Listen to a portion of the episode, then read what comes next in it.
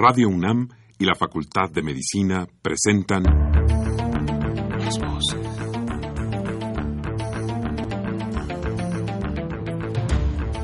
Voces. Las voces. Las voces. Voces. Las voces de la salud. Reflexión y análisis de las ciencias médicas. Acompáñenos.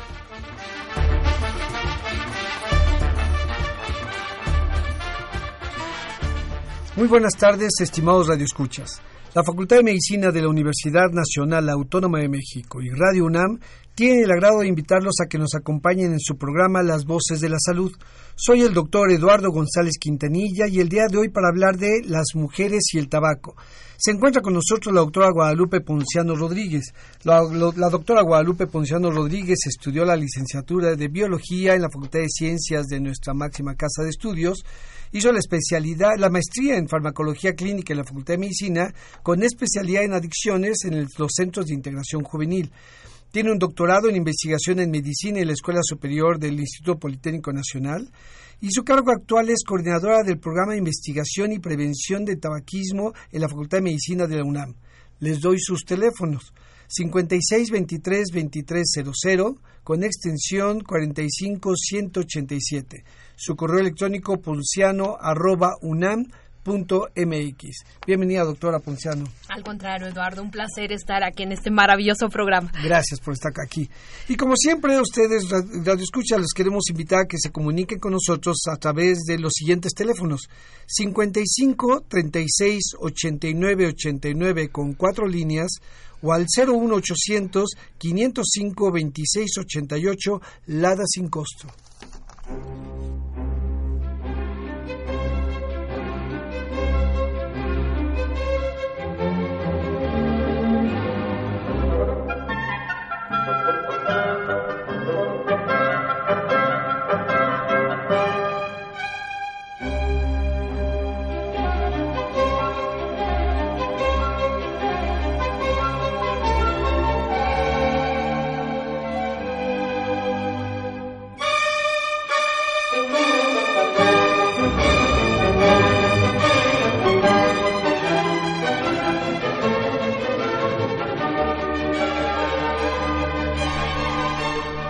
Bienvenidos queridos escuchas, gracias por estar aquí en su programa Las Voces de la Salud.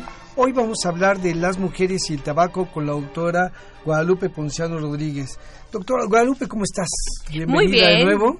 Pues muy contenta, Eduardo. Eh, ya se acerca el 31 de mayo, ¿verdad? El Día Mundial sin Fumar. Y bueno, este tema me encanta que hayan elegido eh, tratarlo porque es un tema de verdad de gran actualidad, es un tema de mucha importancia. Estamos viendo cambios muy significativos desde el punto de vista epidemiológico en las mujeres fumadoras. Se están incrementando grupos de edad que de otra manera eh, no pensaríamos. El grupo de 13 a 15 años, las niñas de 13 a 15 años, claro. están duplicando, han duplicado, de acuerdo a encuestas nacionales, su prevalencia de su tabaquismo. Eh, han, eh, se, el tabaquismo actualmente, sobre todo en los jovencitos, se está iniciando edades muy tempranas. Ahorita tenemos una edad promedio en el país entre 12 y 13 años, imagínate. Entonces, hay varios focos rojos que se están encendiendo en lo que es la cuestión del tabaco y uno de ellos, sin lugar a dudas, es lo relacionado con las mujeres. ¿Por qué están fumando tanto? ¿Por qué están empezando a fumar tan jovencitas? Y por supuesto, todas las consecuencias en salud que se tiene de que una mujer empiece a fumar. Tú sabes que el, hay diferencias con los hombres. Entonces el tema me encanta, Eduardo. Sí, y, y empezando primero porque de repente el tabaco es parte de nuestra eh, sociedad está presente, lo vemos en anuncios, lo vemos eh, con nuestros familiares, lo vemos en una serie de, eh, de, nuestro imaginario social, está la, el tabaco. Entonces, pero el tabaco realmente está en todos lados. ¿Desde cuándo el tabaco se encuentra en nuestra vida? Porque de repente parece que está todo, desde que siempre, ha estado todo que el ha estado tiempo. toda la historia de la humanidad. Y, y, pues el tabaco no ha estado en toda la historia. No, no, Creo no. que es importante saber cómo ha ocurrido esta evolución y por qué tiene este impacto en nuestra sociedad de claro que sí, porque no es casual que pase todo esto. No, no es casual y en efecto, como tú dices, no es toda la historia de la humanidad, es el continente americano. La planta del tabaco es una planta que se origina en nuestro continente y por lo tanto los pueblos precolombinos ya la conocían. Los mayas, por ejemplo, tenemos eh, toda la evidencia de que eran de los pueblos precolombinos lo que, los que la usaban. Por ejemplo, una estela de un dios viejo fumador en Tuxtla Gutiérrez, en donde sostiene una pipa y bueno, lo que ellos utilizaban era tabaco junto con otras hierbas, eh, probablemente con utilización medicinal y ritual. Y, esto es algo muy importante, Eduardo. Los pueblos precolombinos que ya conocían el tabaco lo tenían en un contexto básicamente religioso, en un contexto curativo y en un contexto ritual. Por ejemplo, la famosa pipa de la paz, ¿no? Que hemos visto en las películas. Bueno, los, eh, los antiguos eh, norteamericanos lo que utilizaban era en esas pipas para ocasiones muy especiales tabaco mezclado con otras plantas. Eh, las aztecas, las curanderas aztecas, por ejemplo, también utilizaban tabaco para, por ejemplo, dolores dentarios, para la atención de algunos partos, pero por supuesto no fumado, sino en forma de infusiones. Entonces, como verás, es hasta que llega Cristóbal Colón y descubre América que en los pueblos precolombinos que ya utilizaban el tabaco eh, tiene, es el primer contacto de esta planta nativa del continente americano con los europeos. Y de hecho hay una historia muy interesante. Rodrigo de Jerez, que era uno de los almirantes de Colón, observa cómo los, los nativos eh, utilizaban el tabaco, se lo llevaban a la boca y ellos decían, se llevaban un tizón ardiente a la boca y echan humo. Ellos para los europeos, imagínate la sorpresa, era totalmente nuevo. Colón recibe como regalos, ¿no? En, en eh, San Salvador le dan eh, algunos eh, paquetes de hojas de tabaco y Rodrigo de Jerez, al hacer contacto con los nativos, aprende a fumarlo, por así decirlo. Cuando regresa a Europa, regresa con sus plantitas de tabaco, con sus hojas secas, y él eh, eh, empieza, él es sevillano, lo, lo, introduce, pero además es muy interesante porque fíjate que él empezó a fumarlo y su esposa observaba cómo echaba humo y ella decía que sola era de Satanás, eso, que solamente el demonio podía hacer que tú pudieras echar humo y lo denuncia a la Santa Inquisición, de tal manera que el pobre Rodrigo de Jerez va a dar a la Santa Inquisición y bueno, evidentemente tuvo que dejar de fumar porque, eh, pues estamos hablando de la España de la Edad Media, se le asociaba al tabaquismo con eh, cuestiones relacionadas con el demonio, por ejemplo. Esto pasa rápidamente porque eh, dentro de las, de las muchas cosas que se llevaron de las Indias, ¿no? Hacia lo que era Europa en ese momento, pues se lleva el tabaco. Y entonces el tabaco se empieza a difundir. Hay un médico sevillano Nicolás de Monardes, que escribe un libro en donde él asegura en ese libro que el tabaco es capaz de curar 65 enfermedades. Imagínate, este libro se traduce al inglés y entonces toda Europa está enloquecida con el tabaco. Realmente piensan que el tabaco es como una gran panacea. Sin embargo, también, por ejemplo, los ingleses con eh, Walter Raleigh empiezan a utilizar el tabaco fumado y este es el momento en que el tabaco sale del contexto religioso, místico y curativo que se tenía en América y empieza a ser fumado por cualquier persona en cualquier momento y se transforma en lo que sabemos, en una de las grandes epidemias del siglo XXI. Y, en algunos momentos sí fue utilizado además como y realmente con algunos resultados. Por ejemplo, la nicotina se utilizaba precisamente para los migrañas.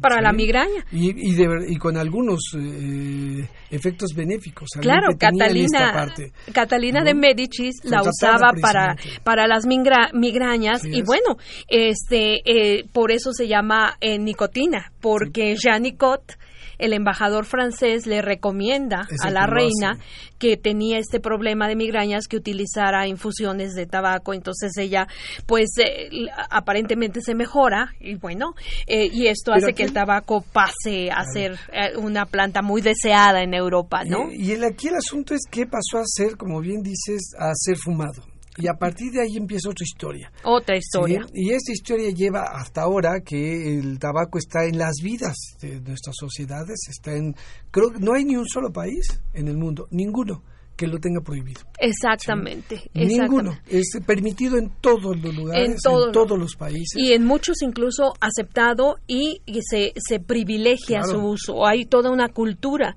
alrededor del consumo de tabaco. Acabo de ver un programa norteamericano que se trata de, de, preguntas y respuestas. Aparecen, es muy popular, aparecen actores de, del momento, lo ve muchísima gente y el presentador, el, el, coordinador, está eh, entrevistando con un cigarro en el mm. cenicero y el humo está como en la escenografía. Nunca lo fuma. Pero está presente. Pero está presente. Y yo decía, wow, todavía hoy, ¿sí? En un programa de televisión hay como esta alegoría al tabaco y parte de ese humo dentro de una mesa pequeña está como esta invitación.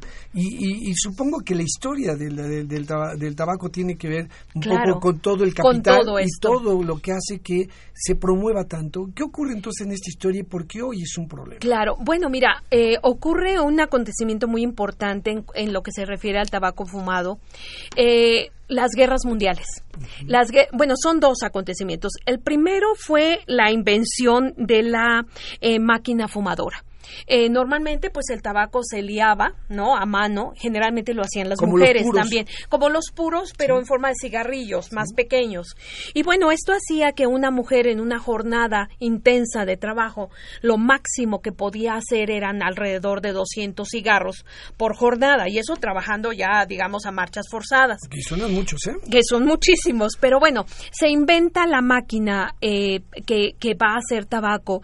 Y fíjate que nada más de 200 cigarros por turno pasan a 120 mil cigarros por día. Entonces, imagínate, este James Buchanan, que después se va a Londres y, for, y funda la British American Tobacco, junto con un mecánico que se llamó James Bonsack, son los que hacen esta máquina. Entonces, imagínate, hay un boom, ya no es artesanal, pierde la, la cualidad artesanal, y entonces aparecen las compañías que van a comercializar este tabaco. Te decía incluso este James, este eh, Buchanan, él eh, funda la British American Tobacco, se va a Inglaterra y entonces en Virginia, en Estados Unidos, que además tú sabes que la economía de este estado básicamente es tabaco, ¿no? Y desde lo era desde, desde el principio, pues lo que ocurre es que empiezan a aparecer la Philip Morris, ¿no? La British American Tobacco y otras compañías que comercializan el tabaco llegan las dos grandes guerras mundiales y estas compañías con una pues una visión de mercadotecnia muy avesada, ¿verdad? Empiezan a los soldados les empiezan a regalar cajetillas enteras de cigarros y muchas personas que participaron en estas guerras mundiales eh, que no fumaban empezaron a fumar porque además imagínate la tensión de estar en el frente, ¿no? Y que de pronto te dan regalada además los cigarros que tú quieras, los que puedas consumir. Cuando terminan las dos guerras mundiales, la cantidad de hombres, sobre todo hombres que están fumando, es impresionante. Es una cantidad impresionante y que además ya son adictos a la nicotina, porque tú sabes que la nicotina tiene un gran poder adictivo. Entonces, estas dos situaciones es lo que colocan al cigarrillo como un problema a nivel mundial. Ahora, aquí empiezan a surgir las mujeres también. Las mujeres, tú recordarás que en, la guerra, en las guerras mundiales los hombres parten al frente, sobre todo en Europa, y las mujeres empiezan a, hacer una... Se, se, quedan en la industria, toman el mando, empiezan a empoderarse en muchos lugares y en muchas labores que normalmente estaban vedadas a las mujeres, y el cigarro, que había sido un código netamente masculino, la mujer al empoderarse de esta manera lo empieza a tomar eh, en Europa esto no estaba tan mal visto, pero en América, por ejemplo, fíjate, tenemos referencias de que en Massachusetts, por ejemplo, eh, a principios del siglo XX, si tú veías a una chica fumando en público, ¿a dónde crees que se iba esta chica? A la cárcel a la cárcel inmediatamente porque decían que era realmente un pésimo ejemplo para las señoritas bien que una mujer, imagínate, fumara en público. Y fíjate qué, qué, impresión, porque después, muy poco tiempo después, resulta que surgen estas divas del cine, que aparecen fumando y es una imagen de una sensualidad impresionante y entonces empieza a ser Pero son chicas malas, Eduardo. Al principio. Al principio y después son, las son las, poderosas, las, grandes divas, las grandes divas son fumadoras Claro. Y empieza a ser una esa canción, ¿no? De Fumando, Fumando espero, Sarita Montiel, ¿no? que termina siendo un impacto impresionante y, se da la vuelta a la tortilla y, empieza a ser un problema de eh, que trasciende entonces el género. Trasciende el género. Impacta ahora a las mujeres con este impacto de adicción y de otras consecuencias. Claro. Y ha caminado hasta ahora que es un problema. Claro, mira, las mujeres como tú, tú decías y muy bien, empiezan la, siendo las chicas malas las que fuman, ¿no? Andrea Palma, ¿no? Las grandes divas, ¿no? Del cine empezaba, el cine mudo, ¿no? y entonces tú recordarás que aparecían así con una un cigarrillo, ¿no? En una gran largos, largos, largos, largos, largos y como tú decías derrochando sensualidad y no, bueno, eran las chicas malas. Después ah, eh, hay un paso muy interesante en donde de que el cigarrillo era asociado con prostitutas, ¿no? Con chicas malas, pues empiezan las chicas buenas, ¿no? También a fumar. O sea, un poquito eh, esto en broma, pero eh, fíjate que en los años 20, por ejemplo, del siglo pasado, las compañías tabacaleras empiezan a ver ya a la mujer como un grupo muy importante, no solamente utilizar la imagen de la mujer para todo lo que es mercadotecnia del tabaco y atraer a los hombres las miradas masculinas, sino también atraer a las mujeres. Empieza una marca de cigarrillos que se llama, todavía existe, Lucky Strike, y empiezan con una agresiva campaña dirigida a las mujeres en donde se utilizan imágenes de mujeres, en donde les decían que en vez de comerse un caramelo, se fumaran un Lucky Strike para que de esa manera no engordara. Entonces aquí empieza la, la, mercadotecnia hacia las mujeres, atacando un problema muy importante que siempre, no en todas las épocas, nos ha interesado a las mujeres, que es el mantenimiento del peso. ¿sí? Entonces aquí la industria tabacalera le dice, mira, ¿quieres mantener tu peso? Bueno, empieza a fumar empieza a fumar. Y bueno, evidentemente esta campaña, imagínate, todavía no se tienen evidencias científicas, esto nos ubicamos más o menos en 1920, todavía no hay evidencias científicas del daño del tabaco, tú imagínate nada más qué impacto y qué éxito tuvo esta campaña dirigida totalmente a mujeres. Incluso hay algunas imágenes muy interesantes en donde te pasan una, una mujer con un bebito y el bebito le está diciendo a la mamá que fume. Imagínate nada más. Entonces, pero bueno, llegamos a los años 60, eh, eh, evidentemente en este periodo entre los 20 y los 60, eh, que es lo que ocurre, que las mujeres empiezan a fumar de forma muy importante, especialmente en los llamados países desarrollados, ¿no? Todo lo que es Estados Unidos, Canadá, toda Europa.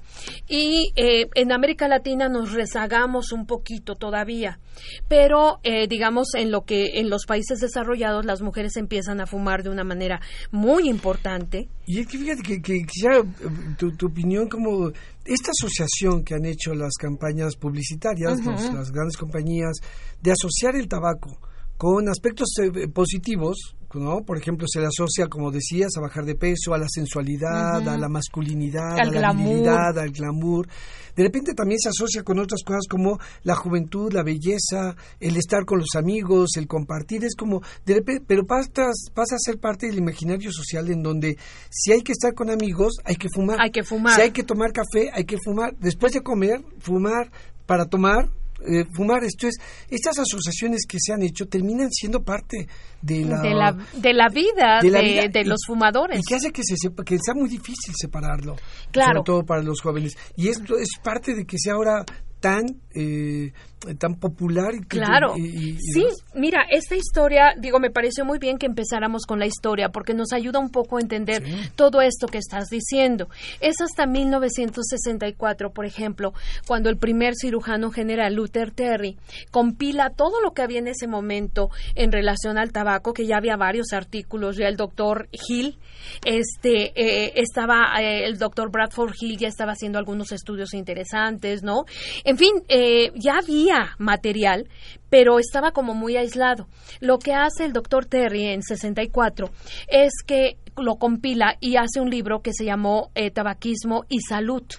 Y lo da a conocer lo da a conocer de forma, pues bueno, eh, muy amplia, ¿no? Eh, incluso yo leí una entrevista del doctor y él decía, es que dando a conocer a la sociedad todo el daño que hace el tabaco, yo estoy seguro que ya el tabaquismo se va a acabar. Imagínate, pobre doctor Terry, eso fue en 64. Sí, no, ya el doctor Terry ya desafortunadamente ya no está con nosotros, pero si estuviera, la verdad se sorprendería muchísimo porque eso fue en 64 y actualmente tenemos 1.300 millones de consumidores en el mundo de tabaco.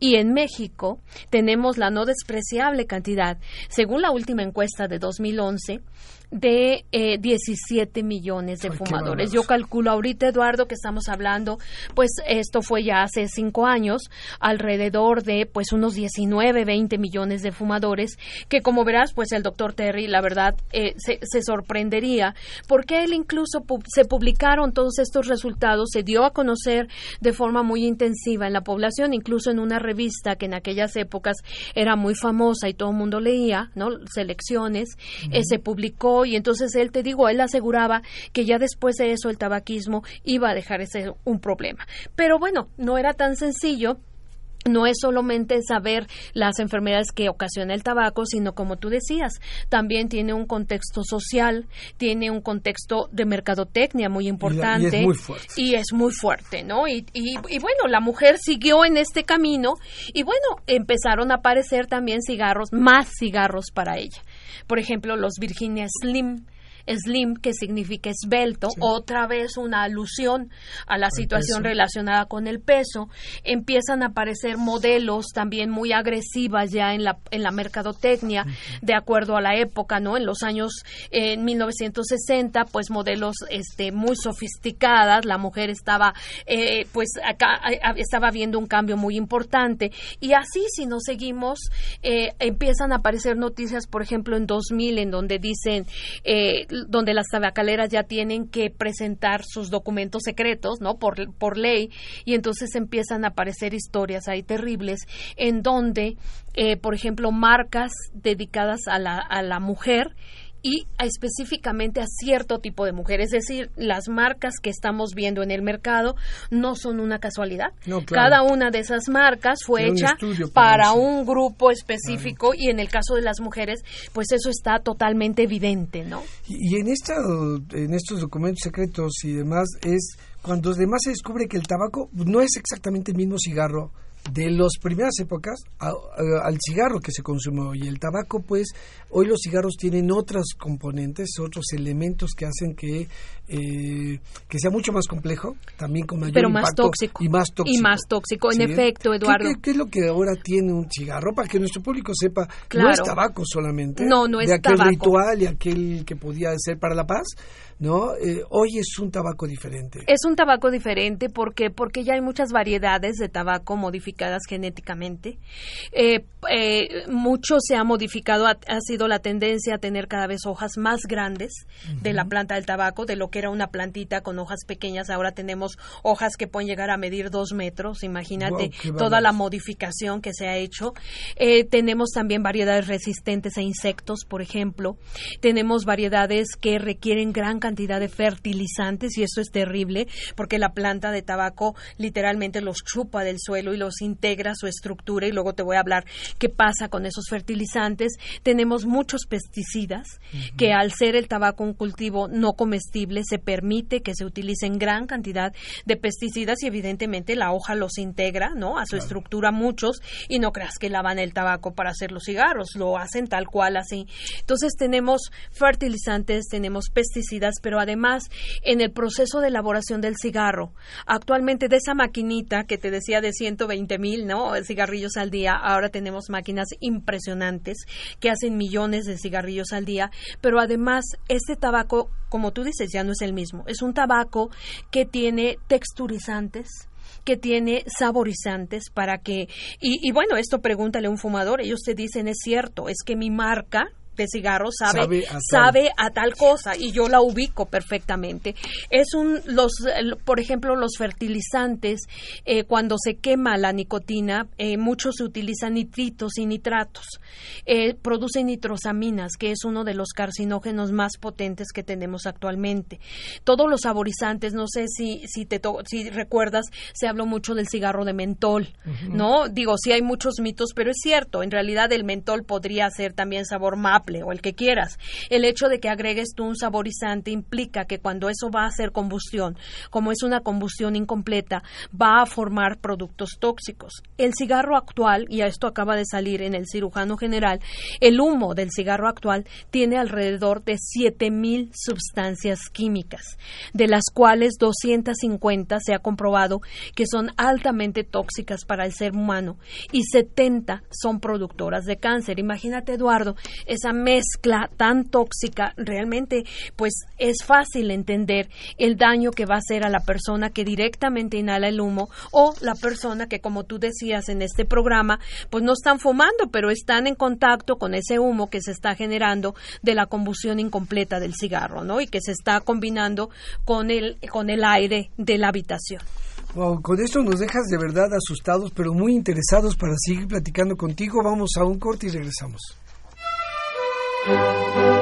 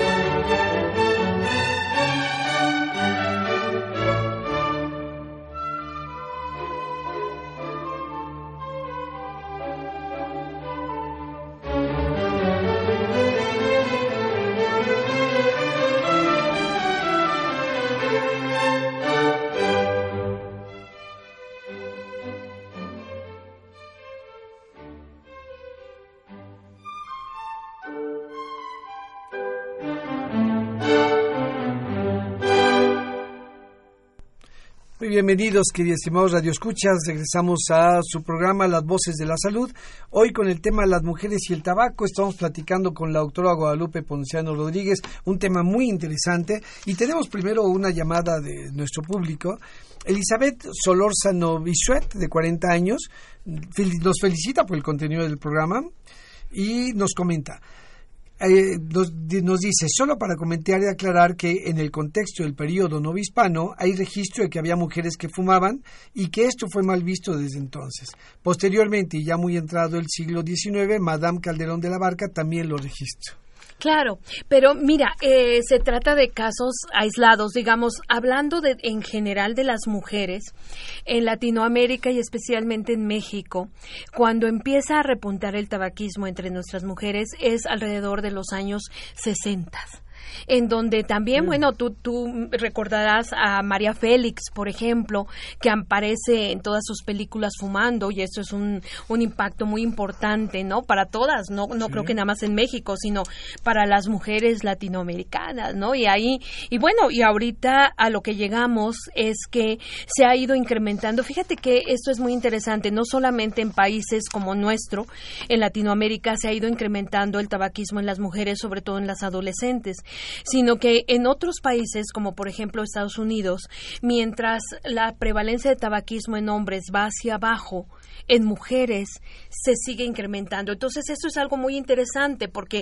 parecería, tú sabes todas las campañas que se han hecho para reducir el tabaquismo, para el control del tabaco, ¿no? Sin embargo, parece ser que las mujeres seguimos pensando que este código masculino de alguna manera, pues te empodera, de alguna manera te permite visitar un territorio que estaba de alguna manera prohibido, ¿no? Y en ese territorio está asociado el tabaco. Y en ese territorio está es el, es el tabaco. Además, Mira, se han hecho algunos estudios muy interesantes con mujeres mexicanas y se ha visto que el tabaco no solamente representa de alguna manera rebeldía o libertad, sino también por los efectos de la nicotina, que tú sabes que actúa a nivel del sistema nervioso central, también pues es una forma de manejar tu estrés, de relajarte. ¿No? De, de tener una, una, una, forma, una herramienta de relajación. Y bueno, aquí me gustaría mencionar también hay un, un estudio muy interesante eh, que se hizo en mujeres, eh, que se llama el síndrome de la mujer maravilla. El síndrome de la Mujer Maravilla se refiere a que las mujeres actualmente, que ya somos profesionistas, que tenemos también una casa, etcétera, queremos ser excelentes en todo y esto te desgasta mucho y genera mucho estrés. Entonces, por eso se dice el síndrome de la mujer maravilla. Entonces, eh, Desafortunadamente, como parte de este síndrome, también las mujeres tendemos a buscar herramientas que nos relajen de todo este estrés que cargamos de ser la esposa número uno, la mamá número uno, la profesionista número uno, ¿no? Y esta doble jornada, ¿no? Laboral, reproductiva de la casa, etcétera. Entonces, las adicciones también juegan ahí un papel importante y en este caso el tabaco. Y una pregunta, en México, ¿cómo se divide? Bueno, estamos hablando de las mujeres y las mujeres soy profesionistas, etcétera, pero en México hay muchos Méxicos, muchas mujeres y muchos grupos de mujeres. Claro. Todos los grupos de mujeres, por ejemplo, las mujeres en provincia, en, el campo, en la ciudad, eh, tienen el mismo efecto cambia, eh, o, varía. ¿Estamos hablando de las mujeres de la ciudad o estamos hablando de las mujeres del campo eh, o de ambos grupos? Estamos hablando, básicamente yo te hablo de las mujeres que aparecen en las encuestas nacionales de adicciones, que se supone que son encuestas que tratan de tomar muestras representativas de México. Uno de los problemas que tenía la encuesta nacional de adicciones es que no tomaba en cuenta las áreas rurales. En la última encuesta ya se tomó en consideración. Entonces, evidentemente, tienes razón, no siempre, vamos, podemos un poquito generalizar, darnos el eh, información epidemiológica. Sin embargo, también esto nos permite evaluar, por ejemplo, que en las zonas rurales el tabaquismo en mujeres es mucho menor que en las zonas urbanas, por ejemplo. También lo que vemos en México es que si hablamos, comparamos hombres y mujeres adultas, vemos que son los hombres los que todavía fuman más, prácticamente dos veces más que las mujeres, 2.5 veces más que las mujeres. Pero también, si nos vamos a los adolescentes, ahí ya vemos que la relación es uno a uno. Y esto nos prende un foco rojo de los que te mencionaba al principio del programa, porque entonces vemos que los, las jovencitas y los jovencitos están fumando al parejo Entonces, esto nos dice que probablemente en unos años y desde el punto de vista epidemiológico, muchas de estas chicas tendremos un problema grave. ¿sí? Entonces, sobre todo porque te mencionaba, Eduardo, que las mujeres respondemos distinto a todos estos tóxicos del tabaco.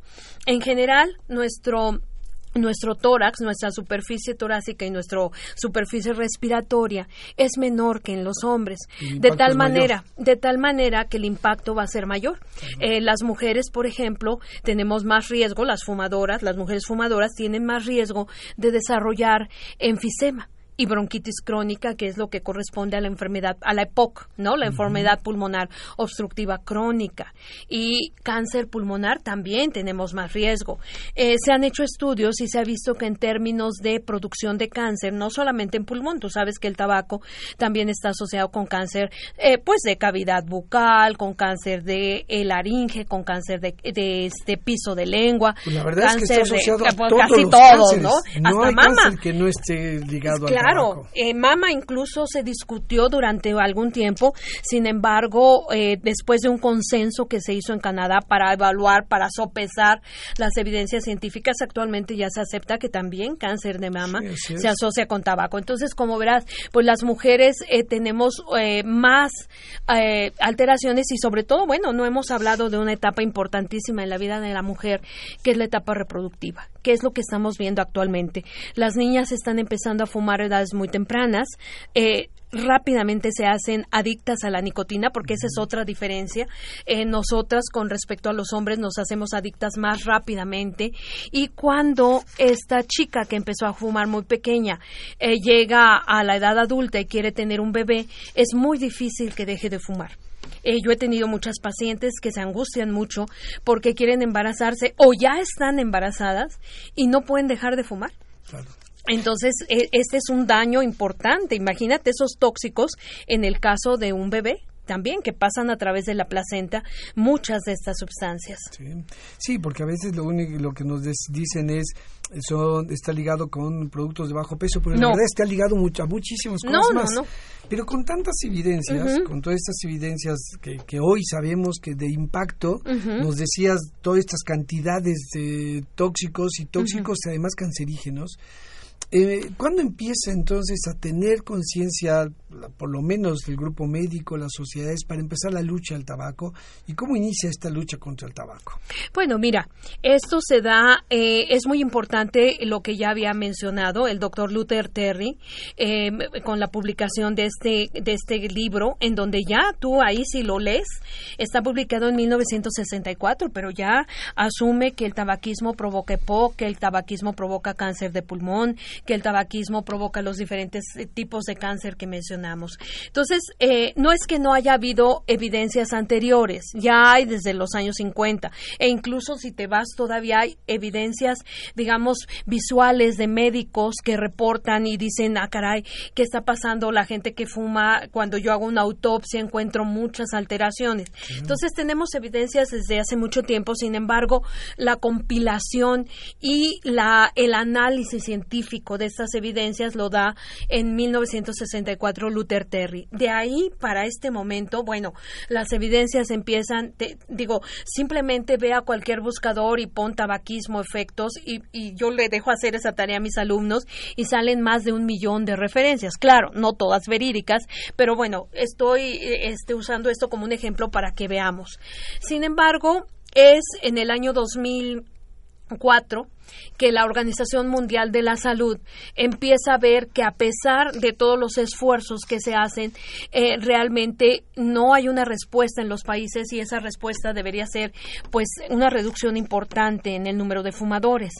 Eh, de tal manera que decide hacer lo que ahora conocemos como el convenio marco del control del tabaco, eh, que es el convenio más grande en la historia de la humanidad alrededor de un tema de salud, en este caso tabaquismo, hasta el momento imagínate nada más, lo han firmado ya 180 países, México lo firmó en 2005 y lo ratificamos ante la ONU, o sea, no creas que nada más lo firmamos, o sea, el hecho de firmarlo implica que adquirimos una serie de compromisos, una serie de compromisos y obligaciones que se evalúan año con año, ¿sí? Y es una forma de eh, controlar el tabaco, pero si nos vamos todavía un poquito antes, Eduardo, en 1988 también la OMS, preocupada por esta situación del tabaquismo, establece el Día Mundial sin Tabaco.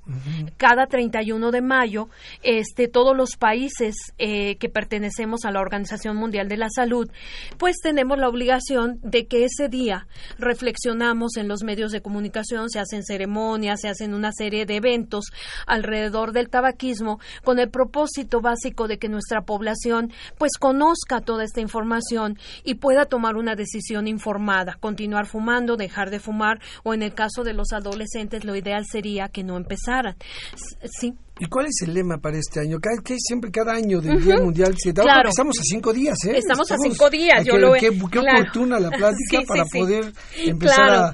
El año, el, este año tenemos un lema que resultó un, un, poquito difícil de manejar porque tú sabes que la Organización Mundial de la Salud da este lema en inglés. Entonces a veces traducirlo cuesta un poco de trabajo. En realidad nosotros lo dejamos como prepárate para el empaquetado neutro o genérico y después la marca no importa, el tabaco siempre mata. ¿Por qué? Porque se refiere, el empaquetado neutro, Eduardo, es la nueva herramienta que está proponiendo la Organización Mundial de la Salud para controlar la epidemia de tabaquismo. ¿A qué se refiere? Tú sabes, y si yo ahorita te pusiera una cajetilla X de cualquier marca de cigarrillo, tú podrías ver el color clásico de la marca, el logo, y la podrías ubicar de qué marca se trata.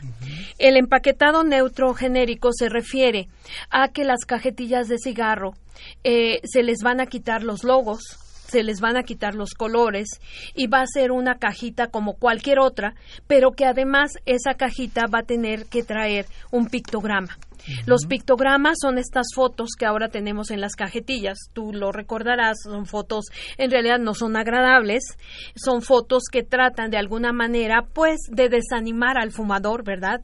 Y que eh, van a aparecer en el empaquetado neutro. Eso va a ser todo lo que vas a ver. Ya no vas a ver colores, ya no vas a ver logotipos, ya no vas a ver ese celofán, ya no vas a ver todo lo que se le pone para hacer agradable la cajetilla del cigarro. Por supuesto, comprenderás, pues, la industria tabacal está protestando de una manera tremenda. Sin embargo, ya Australia ya tiene este tipo de empaquetado, ya en Europa, Irlanda ya, ya está empezando con el empaquetado, Bélgica, en fin, ya hay varios países que están teniendo este tipo de empaquetado y sobre todo Australia, que fueron los que empezaron primero, ya también tienen evidencias de que esta forma de ver la caja del cigarrillo como una caja común y corriente, con una foto bastante desagradable que es el pictograma, pues en realidad en realidad sí impacta a la población. Ellos ya tienen datos eh, cuantitativos que, que, demuestran que sí impacta a la población, sobre todo a los jóvenes, Eduardo. Entonces, bueno, ahora Por estas asociaciones que he hecho bien que, ya habíamos comentado, exacto. Creo que separarlos puede ser algo que ayude. Eh, antes de continuar, vamos a leer algunos de las llamadas de nuestros eh, radioescuchas. La licenciada Vilés, qué buen programa. Ojalá se pueda aplicar el reglamento que señala la doctora Ponciano para los conductores de vehículo. Sí. Eh, se tendría que aplicar, este, licenciada, esto se tendría que aplicar porque recuerde que tenemos la Ley General de Control del Tabaco y precisamente esta ley también establece que los eh, pues, que los vehículos eh, sean particulares o sean de transporte público, especialmente transporte público, se debe de, de respetar y tener un espacio 100% libre de humo de tabaco, porque le voy a comentar que sobre todo en los vehículos lo que tenemos es el tabaquismo de tercera mano. La nicotina y muchos tóxicos del tabaco se adhieren literalmente al tapiz de los asientos de los autos, por eso uno abre la puerta a un auto de fumador e inmediatamente percibe el olor. Entonces, no es un ambiente sano para una persona y menos para un conductor. Entonces, si me dejas, Eduardo, estamos haciendo licenciada ahorita, tenemos un, un trabajo muy bonito del Instituto de Atención y Prevención eh, de las Adicciones de la Ciudad de México con CENFES eh, precisamente para apoyar a todos los conductores este, afiliados a CENFES a que dejen de fumar, porque es un problema y como tú dices, muchos asocian fumar con mantenerte despierto, con mantenerte concentrado, con que estás aburrido y ya manejaste cuánto tiempo y te, fumas un cigarro y aparentemente, bueno, esto te desaburre, te da, te relaja. Entonces, bueno, ya vamos ahí en ese aspecto. Gracias por su comentario. La señora Hilda de San Román nos hace otro comentario muy interesante la parte de historia cultural sobre el tabaco que comenta el doctor Ponciano, incluyendo la manipulación que señala tanto para hombres como para las mujeres. Además de saber que el afán de lucro con el proceso industrial del tabaco ha modificado las condiciones naturales que tuvo en, en un inicio esta planta algo que para muchas comunidades indígenas, incluyendo los del sur de nuestro continente, era tomado en cuenta como elemento eh, prioritario. Hay, hay lugares en donde las mujeres de mayor edad arman sus propios cigarrillos y los fuman entre ellas. Eh, gracias, Hilda, como siempre, por eh, te nacido a nuestro programa. Muchísimas gracias. Y mire, en efecto, una de las cosas que me gustaría comentar, Eduardo, es que además de estos cambios genéticos que ha habido y de en cuanto a saborizantes y texturizantes en el tabaco, pues también se ha descubierto algunas cosas de que se agregan otras sustancias, como por ejemplo el amonio a, la, a los cigarrillos. nos, quedamos en eso para ah, modificar el pH del humo y hacer que la absorción de la nicotina sea más completa. Entonces, imagínate, esto se descubrió porque en realidad la, la industria tabacalera no lo había, eh, bueno, no lo había confesado, evidentemente no le convenía. Y además tenemos el problema de que cuando preguntas composición de tabaco, no puedes tener totalmente la composición porque las compañías manejan que esto es un secreto de marca. Entonces, como, comprenderás, bueno, esto es interesante. Y bueno, la otra cosa que decía Hilda en relación a las mujeres mayores es cierto, en algunos lugares, en tanto en nuestro país como en Centro y Sudamérica, e incluso con tribus indígenas de, la América del Norte, el tabaco sigue todavía teniendo una, un papel ritual muy interesante, ¿no? Entonces, en el caso de las mujeres, desafortunadamente, pues como decía, ya en las áreas urbanas se ha perdido todo este, este contexto y eh, pues está eh, una, una de las de los argumentos que utilizan muchas mujeres para decir, pues yo fumo poquito. Es decir, cuando tú comparas, en realidad sí es cierto, las mujeres fuman menos cantidad de cigarros que el hombre. Sin embargo, ojo, amigas que me están escuchando, amigas fumadoras, volvemos a lo de nuestra menor superficie respiratoria y además, en términos de cáncer, cada cigarro que se fuma una mujer equivale a dos en términos de producción de cáncer. Así que si una chica de los que, consumen, los hombres, entonces si te dicen es que nada más fumo cuatro al día, no, en realidad estás fumando ocho. Claro, qué impacto. Y, con todos estos datos, eh, hablábamos hace rato del poder de las compañías tabacaleras y demás. Con todas estas evidencias, es eh, en todos los países el tabaquismo es un problema de salud pública. Sí. Eh, está catalogado así. Porque si en todos los países es un problema de salud pública, no hay uno solo que tenga prohibición del tabaco. Porque es un producto legal, Eduardo. Por eso fue muy interesante hablar de la, del, del tabaco. Eh, cuando se establecen las marcas y cuando se acepta que el tabaco es un producto legal, que se puede vender, eh, que es hace mucho tiempo, no se tenían las evidencias que tenemos ahora. Entonces, actualmente tenemos que es un producto legal, por eso se puede vender, por eso pagan impuestos a Hacienda, en, fin, una serie de situaciones y por eso no se ha podido prohibir. Hay muchas, eh, digo, la, la historia nos sorprendió en este caso, ¿no? Porque, y bueno, pues ahorita que estás mencionando esto, me recuerda mucho, pues lo que estamos viviendo ahorita con la marihuana. ¿No? Que es eh, toda una, una discusión enorme, eh, no, bueno, no la parte de la marihuana como, como una cuestión medicinal. El tabaco también tenemos la cuestión medicinal, por ejemplo, los parches, la goma de mascar de polacrilex y los inhaladores bucales de nicotina utilizan la nicotina como medicamento pero está muy regulado eso, la diferencia. Son dos cosas Son dos cosas totalmente distintas. Para, para poder ir, eh, háblanos un poco, por favor, de la iniciativa Liberarse del Tabaco. Bueno, esta es una de las iniciativas que tiene la Organización Mundial de la Salud. Tiene varias. Hay otra de, por ejemplo, de Tobacco Free Kids para precisamente como su nombre lo dice, liberar a los niños, ¿no? De la exposición al tabaco y también de que cuando lleguen adolescentes no fumen. Esta estrategia de liberarse del tabaco básicamente está tomando ahorita de forma muy importante lo que ya te había mencionado, tratar de estimular en los diferentes países que el etiquetado de las de las cajetillas sea un etiquetado neutro o genérico. Entonces, hay varias eh, estrategias, hay otra, por ejemplo, de eh, de mujeres y tabaco, hay una organización no gubernamental a nivel mundial en donde se agrupan las mujeres precisamente para tratar de reducir estas altas prevalencias que tenemos ahora en nuestra nuestras adolescentes. En fin, hay varias estrategias interesantes eh, que tratan eh, sobre todo de, controlar la llamada epidemia del tabaquismo, que muchos autores le llaman, Eduardo, la epidemia del siglo XXI. Evidentemente no es una enfermedad infecto contagiosa, pero, por la magnitud, imagínate lo que te estoy hablando. no, es impresionante. Tenemos ahorita 6 millones de muertes cada año asociadas con enfermedades producidas por tabaco. En México, hoy, un día como hoy, van a morir 180 personas por enfermedades asociadas al consumo. Mucho más que muchas enfermedades. Mucho más. Mucho más. Más que, el SIDA, más que accidentes automovilísticos, más que mortalidad materna. Si sumas todos estos, todavía te quedas chiquito en relación a las muertes que está ocasionando el tabaco. Sí, sigue impactando el cómo es posible que todavía sea legal, por ejemplo. Exacto. Y, hablas de la historia y creo que efectivamente nos sorprendió la historia, pero también, eh, eh, eh, y con todo esto en nuestra universidad, ¿qué ha habido para promover el, eh, ¿qué, actividades se promueven en la UNAM con respecto al tabaquismo? Bueno, mira, nosotros, por ejemplo, ahorita en la Facultad de Medicina tenemos el programa de investigación y prevención eh, del tabaquismo. Es un programa que está enfocado a que nuestros futuros médicos eh, tengan, de verdad, primero, no fumen tanto.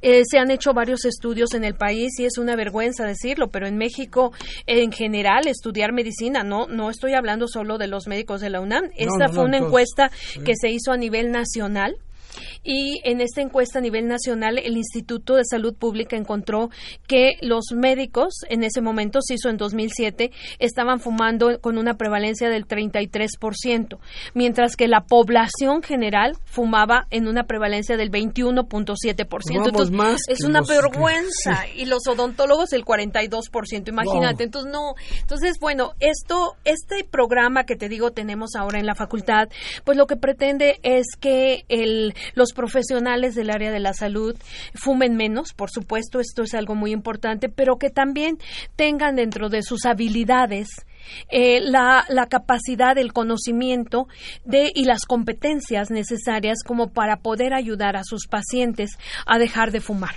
Esto es algo muy importante, que, que, el estudiante de medicina en este momento pueda tomar un curso que le permita apoyar a sus pacientes a que logren dejar de fumar. Y con eso tú sabes que vamos a tener un impacto muy importante porque el tabaquismo es actualmente el principal factor de mortalidad y además es prevenible. Claro, que eso es lo más importante. Eso es lo más importante. No, está dentro de nosotros y podríamos prevenir.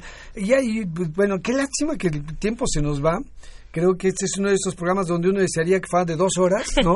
este, ¿Alguna reflexión muy breve para decirle a nuestros eh, radioescuchas? Bueno, pues a mí me gustaría que si nos están escuchando, ya sean mujeres u hombres fumadores, realmente reflexionen si quieren seguir fumando y vean el, el precio que esto tiene. Eh, yo lo he visto y se ha confirmado epidemiológicamente que dejar de fumar es una de las mejores decisiones que puede tomar una persona en términos de salud, de calidad y de esperanza de vida. Así que vale la pena de verdad liberarse de esta adicción y por supuesto a las jovencitas o jovencitos que nos escuchan, pues no empezar. Infórmense, de verdad, infórmense sobre todo lo que implica el tabaco. Es una droga, una droga legal, pero una droga. Entonces es bien importante la información. Claro, y bueno, nada más de terminar diciendo que el, no está asociado a nada de lo que les dice no, la no, no, no, no, no, tiene, no está una asociación directa. No está asociado a sonrisas blancas, Eduardo, ni, a, ser feliz, ni a belleza, ni a salud. Muy bien, pues bueno, como siempre les recordamos que una de las funciones, tres funciones tiene básicas la, nuestra universidad. Una es la formación de los profesionales que necesitamos, dos es la investigación y la tercera es la difusión del conocimiento. Y esta difusión del conocimiento se logra al final de cuentas cuando usted también, querido Radio Escuchas, comparte esta información con la gente que tiene cerca. Compártanlo con sus familiares, con sus vecinos, con sus amigos y díganles que lo escuchaban aquí en su programa Las Voces de la Salud. Esta fue una coproducción de la Facultad de Medicina y Radio UNAM a nombre del doctor Germán Fajardo Dolci, director de la Facultad de Medicina, y de quienes hacemos posible este programa, en la producción y realización la licenciada Leonora González Cueto Bencomo, la licenciada Erika Lamilla Santos, en los controles Socorro Montes y en la conducción su servidor, el doctor Eduardo González Quintanilla, les agradecemos su atención. Radio UNAM y la Facultad de Medicina presentaron Las voces